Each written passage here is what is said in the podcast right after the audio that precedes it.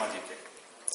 Es un libro que he escrito y, como bien ha dicho Celades, eh, pretendo abordar el asunto de la magia o lo que se cree que es magia o lo que realmente es la magia eh, a través de eh, un estudio filosófico, eh, antropológico, sociológico, teniendo en cuenta autores como por ejemplo Fraser o todos los clásicos griegos, ¿verdad? Y básicamente es poner las diferencias entre lo que realmente es la magia y lo que creemos que es la magia. bueno, el principal fundamento a tener en cuenta es el neoplatonismo. El neoplatonismo es una filosofía que, eh, vamos a decir, fue una amalgama de la filosofía, por ejemplo, aristotélica, de la filosofía pitagórica, de la filosofía, por ejemplo, eliática, eh, que fue amalgamada por Amonio de Saca y que tenía básicamente eh, tres hipostasis o tres principios sobre los que se fundamentaba. El primero de los principios es que eh, se da por sentada la existencia de lo uno, que es el principio rector, algo que podríamos eh, calificar como Dios, pero dentro de un contexto no religioso. la segunda hipostasis neoplatónica es que de lo uno, de esta realidad suprema, eh, dimanaría el logos. El logos sería la inteligencia, eh, una especie de intelector que, en el que tendrían cabida todas y cada una de las ideas. Eh, a su vez, de este logos, de ahí que se asocie por aquello del intelector, que reúna todas las ideas, que se asocie con la palabra, con el verbo o con la inteligencia. De, este logos derivaría el alma, que es una, proyección del mismo y que podríamos definir como la acción. Eh, hoy en día, en esencia, vivimos en una sociedad eh, neoplatónica, o sea, desde hace unos 1700 años aquí no ha cambiado nada. Eh, estas tres hipóstasis son la piedra angular, como he dicho, del neoplatonismo. De estas tres hipóstasis deriva, en una escala descendente, lo que se llama natura tal y cual lo conocemos. ¿no? Si esto es la realidad, eh, esas tres hipóstasis serían pertenecientes a una realidad superior a la que no llegamos. Este símbolo que he puesto aquí, eh, con él intento representar la ruptura del bucle infinito de lo que habitualmente tomamos como realidad para eh, llegar a una realidad distinta, superior y de una magnitud mucho mayor. Aquí, como digo, ¿verdad? Tenemos lo uno de lo que dimana el logos y el alma que a su vez dimana del logos. En escala descendente hacia abajo tenemos la natura. De ahí que haya puesto unas plantitas en esos escalones de esa pirámide. La gnosis, el conocimiento, la ciencia, el saber, la alta cultura que decían estos clásicos neoplatónicos, es lo que nos lleva hacia el éxtasis, si se fijan en la anterior, verán que hay entre el triángulo de arriba y los escalones de abajo un espacio hueco. La gnosis nos lleva hasta ese éxtasis que es donde la persona o nuestro conocimiento se funde con esa otra realidad, es la frontera. La, gnosis nos hace ascender estos escalones, que digamos bajamos con la natura, hacia eh, esa realidad superior. Eh, para acabar tenemos el ojo, el ojo panóptico, que el ojo panóptico representa, a pesar de que existan muchos eh, líderes sectarios que lo, asocian con el mal y cosas por el estilo, eh, lo que representa es un ciclo que se completa. De hecho, el ojo siempre ha sido utilizado como amuleto dentro del orden para combatir el contraorden, incluso mal, llamado el mal de ojo, por ejemplo. Eh, tenemos un ejemplo en la mano blanca de Fátima, el ojo de Horus, que hemos visto eh, anteriormente, al que se asocia, no es que lo hayamos visto, sino que se asocia a ese, ojo panóptico, el árbol griego, y tenemos aquí pues, el famoso ojo turco, ese que habrán visto ustedes, todo azulito y blanco, eh, para estos menesteres. como digo, la, la, pirámide inacabada, el neoplatonismo secreto de la pirámide, es eh, las tres hipóstasis, del, eh, el uno deriva el logos, del logos el alma, y hacia abajo es lo que llamamos natura. La gnosis, el conocimiento, el gnosticismo pues, lo llamaría la sofía, y que viene por amor, ¿no? pues nos elevaría hacia esa realidad superior. Eh, tenemos dentro del gnosticismo representado de esta manera el logos como el demiurgo, el demiurgo, pues podemos ver aquí que es como una especie de subidealización ¿no? de una serpiente con cabeza de león que está coronada por una aureola luminosa y acompañado de la luna y una estrella, ¿no? que representaría la creación de la materia, porque del logos, como hemos visto antes en, la pirámide, ¿verdad? esas tres hipóstasis, es la natura lo que desciende, que es la materia. Entonces, el creador de materia es el demiurgo. El demiurgo realmente es un, genio ordenador, vamos a decir así, eh, y él plasma las ideas, como es logos, en la materia, conforma las ideas con respecto a la imagen que tiene de ellas, o sea, es decir, hace la, materia a su imagen y semejanza, o sea, a las ideas. Eso lo pueden encontrar eh, en el libro que, como ya les digo, he escrito. Eh, este demiurgo eh, ha sufrido también una evolución y una serie de mutaciones en, el correr del tiempo. Aquí tenemos la idealización del demiurgo como visione, que dicen en Italia. Eh, conserva el atributo de la corona luminosa, porque esta es de oro asociada al sol, como hemos visto antes. También conserva los atributos monstruosos de ser un ser serpentiforme, con cabeza fiera. Y vemos que en su boca tiene un hombre, bueno, pues esto no representa que se esté comiendo un hombre, sino que realmente lo está pariendo. Está creando la materia conforme a la idea. Esto es una representación, por ejemplo, de Quetzalcoatl, donde sí se está comiendo un hombre. véase la diferencia. La cabeza está hacia afuera y aquí la cabeza está hacia adentro. Aquí tenemos la comparativa del demiurgo y, el Vistione en sus distintas facetas. Esto lo, podrán encontrar más desarrollado, como bien digo, en este libro que, he escrito. Tenemos también a Hécate. Hécate es una diosa triforme que también, según corrientes, eh, por ejemplo, también el gnosticismo, por lo menos en una rama de ellas, eh, eh, nos viene a hablar de las tres hipóstasis neoplatónicas también. Quiero que se fijen en aquella mujer que está sosteniendo un cuchillo y que tiene una, una corona como de rayitos. Bueno, pues esa mujer a lo largo del tiempo también ha sufrido una serie de, mutaciones en su representación. La que más conocemos hoy en día es esta, la Estatua de la Libertad. Si retrocedemos verán que es igual. Bueno, pues esta estatua viene a contarnos exactamente lo mismo. Y aunque yo no lo he dibujado, lo van a ver muy bien.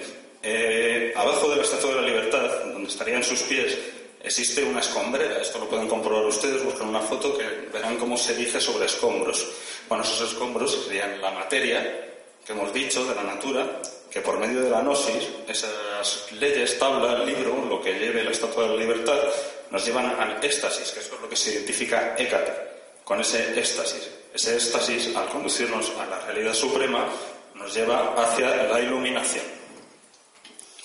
Aquí podemos ver la comparativa de Hécate eh, con sus representaciones modernas hasta la Estatua de la Libertad. Bueno, los sacrificios. Ya he explicado un poco el neoplatonismo y un poco su vertiente gnóstica. Eh, bueno, también decir que neoplatonismo más estoicismo igual cristianismo. O sea, el cristianismo también deriva de esto, como, como la religión judaica, como la religión islamista y como casi todas.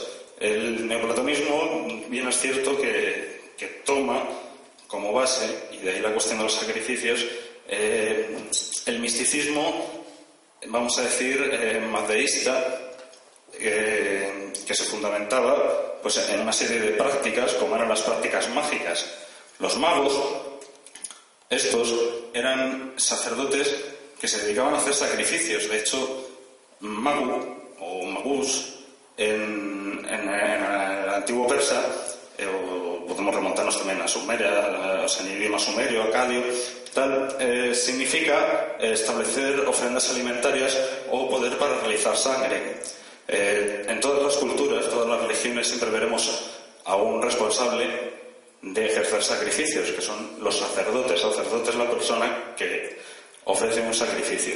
generalmente pensamos que la magia en sí eh, sirve para obrar prodigios, aunque en realidad no es así. O sea, se confunden, se suelen confundir dos cosas, eh, sobre todo porque no se tiene en cuenta ni la faceta esotérica ni la faceta ocultista de, estos hechos. Evidentemente, existen procesos por los que el hombre puede influenciar sobre su entorno y llegar a, a manipularlo y crear una serie de reacciones que aparentemente son milagrosas, pero que tienen que ver con sus capacidades intrínsecas la magia en sí, eh, básicamente, es la ofrenda de sacrificios, porque magia deriva de estos magos que estamos viendo, los sacrificios.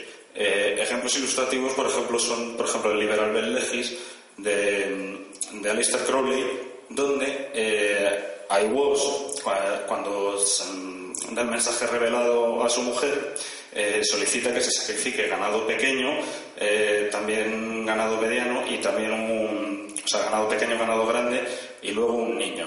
¿no? Algo así no podríamos definir como los, los sacrificios o los designios de IWOS, ¿no?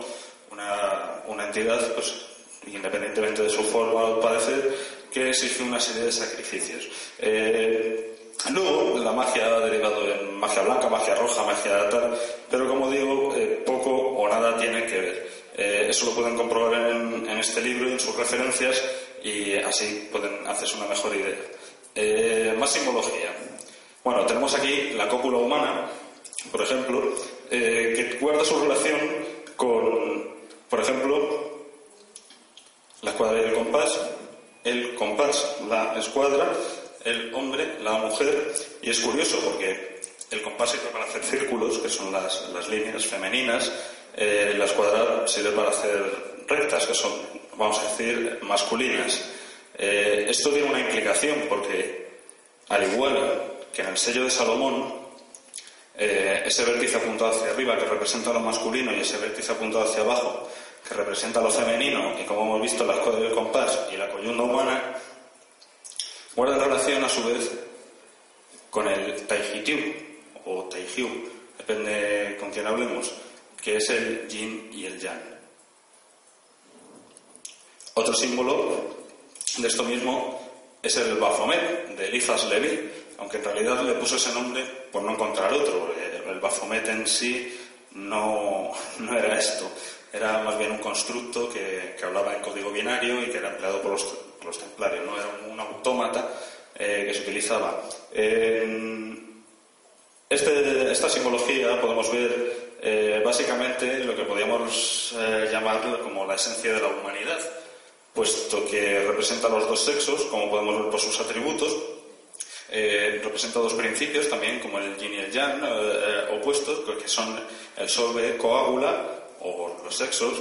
Y ahora la pregunta sería, bueno, ¿y por qué esos, esos rasgos monstruosos, no? ¿Por qué necesita tener unas patas de cabra? ¿Por qué necesita tener una cabeza de cabra? ¿Por qué tiene alas? Bueno, pues si volvemos anteriormente, si nos acordamos de aquella pirámide eh, inacabada, por así decirlo, con las tres hipostasis neoplatónicas, con la natura, la materia, la gnosis, evidentemente para trepar necesita atributos de un animal que trepe, o por lo menos así lo pensó Elizas Leví. Con sus atributos de cabra trepa por esa escala a través mediante la gnosis hasta llegar a una realidad superior que está representada por su corona y que si se fijan he diseñado las, las llamas no no unidas, sino abiertas, como aquel símbolo que les enseñé, para romper ese infinito que creemos la realidad y ascender a algo superior. Esas alas sirven para que cuando se llega a lo alto de la pirámide, eh, la cabra no puede avanzar más, evidentemente. Para llegar a, esas tres hipostasis superiores, esa realidad suprema, necesita de esas alas, que yo, bueno, en esta representación he puesto una medio abierta, otra medio cerrada, y tal. el cubo sobre el que se sienta aparte de las interpretaciones que le han dado muchas, eh, esta secta, por ejemplo la masonería, habla de que el cubo representa al, masón novicio y tal, en realidad representa al mundo, la materia. Y vemos como desde esa materia el bicho, Baphomet, vamos a decir así, eh, asciende a eh, la iluminación. Eh, esa estrella de cinco puntas que tiene en la frente, o que yo le he dibujado en la frente, hay quien le dibuja un, sello de Salomón, que como ya hemos visto es redundar en la feminidad o masculinidad o principios opuestos de lo mismo, del género humano. Pues esa estrella representa en sí al género humano, como podemos ver aquí en esta representación de, Enrique Cornelio Agripa. Eh, evidentemente, este signo, a pesar de lo que diga Hollywood, eh, no tiene nada de satánico, ni de maligno, ni, ni cosa similar. Eh, lo que sí sería, vamos a decir, menos deseable sería encontrarnos con la estrella así. Evidentemente, si miramos en comparativa, digamos que es no tener la cabeza en su sitio, ¿no? O sea, un hombre con la cabeza en su sitio, un hombre que no tiene la cabeza en su sitio. Naturaleza y la, y la debacle de la naturaleza, del ser humano. Entonces, si, como he dicho, este signo no tiene per se nada de nocivo, esta otra representación, por ejemplo, que es una fotografía de un concierto que dio un grupo en Baracaldo, vemos como eh, en este Bafomet la estrella que tiene sobre el vientre está invertida. Entonces cambia totalmente el significado. Todo esto, eh, muchas cosas más, sobre todo eh, las cuestiones de la magia negra, la magia blanca, la magia roja, magia verde, incluso la, la teurgia, que no, no hay que olvidarla porque básicamente es eso, podrán encontrarlo en el libro que, como bien digo, he escrito y que podrán adquirir, bueno, pues los interesados eh, pongan en contacto conmigo porque estaré fuera. Y como andamos un poquito mal de tiempo, eh, voy a, prefiero cortar aquí y dar paso, no sé si estará Miguel por ahí. Y bueno, eh, si quieren les ha gustado aplaudan, si no, no, y aquí lo voy a dejar. Gracias.